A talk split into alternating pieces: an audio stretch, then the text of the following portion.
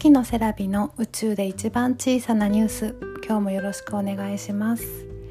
この番組は私の日々の日記を音声で残していくというポッドキャストです。お時間が許す方はどうぞお付き合いください。昨日は私が母親として怒ってしまった時にどういうことを考えたかというお話をしました。その中で私の母の話もしたんですがいくつかお話をした後にエピソードを思い出したので今日はそんなお話をしようと思います。私が子育てをしていく中で子供に嘘をつきたくないとか何かをしないとこうなるよって脅したりとかしたくないなっていう考えは多分母の考えと同じで母が以前私に話してくれたことに由来しているなと思ったんですけれどもその母の話というのが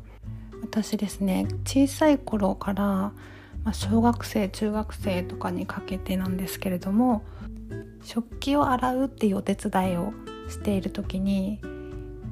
ん、ガラスとか陶器の食器をよく割ってしまってたんですよね。その時に母が言ってくれた言葉が形があるものは必ず壊れるから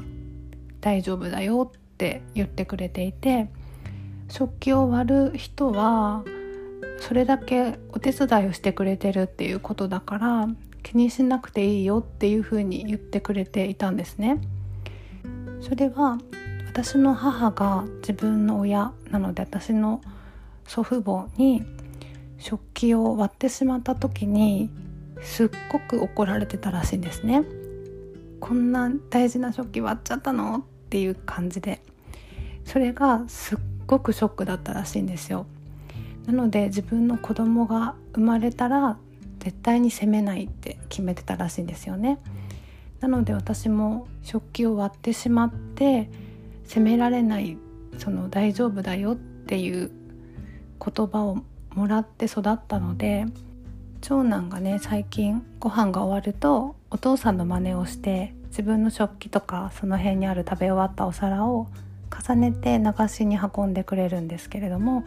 その時に食器を割っちゃったんですね。その時にわって本人はやってしまったって顔をしたんですけど私が同じように形あるものは壊れるしお手伝いしてくれてたから割れたんだよねっていう風に言ったら表情がねパーって明るくなったんですよね。それを見て、うん、母の教えがあってよかったなって思いましたね。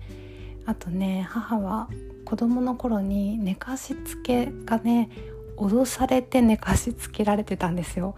なんか言葉で表すとすっごい恐怖の寝かしつけなんですけれども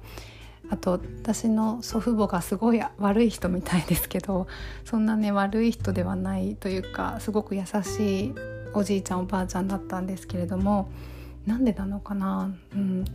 寝かせつける時にね寝ないとトントンが来るよって言ってたらしいんですね。そのトントンっていうのが昔昭和30年代ぐらいですかね。いたらしいんですけれどもなんか人がうーんなんか木の玉みたいなのを持ってそれをトントントントンって叩きながら玄関までやってくるらしいんですよね。で玄関を開けてお金とかをねお布施なのかな入れないとそのトントントンっていうのをやめないっていう方々がいたらしくってちょっとどういう方なのか想像だけでお話ししてるので信憑性がなくてごめんなさい。母の話によるとそういう人が来るよって脅されて寝せられてたので絶対に寝つきも悪いし子供にそんなことしちゃダメだよって思っちゃうんですけどその話を聞いてたから子供をね怖がらせるとか脅すっていうことは絶対に嫌だなってその話聞いて思いましたね。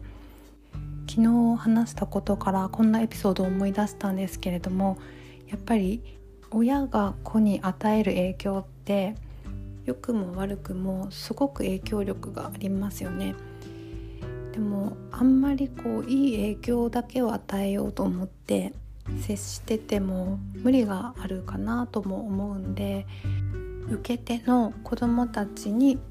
受け取り方は自由に任せていいのかなって思いました。では今日はこの辺で。最後まで聞いてくださりありがとうございました。また明日もアップします。お楽しみに。バイバイ。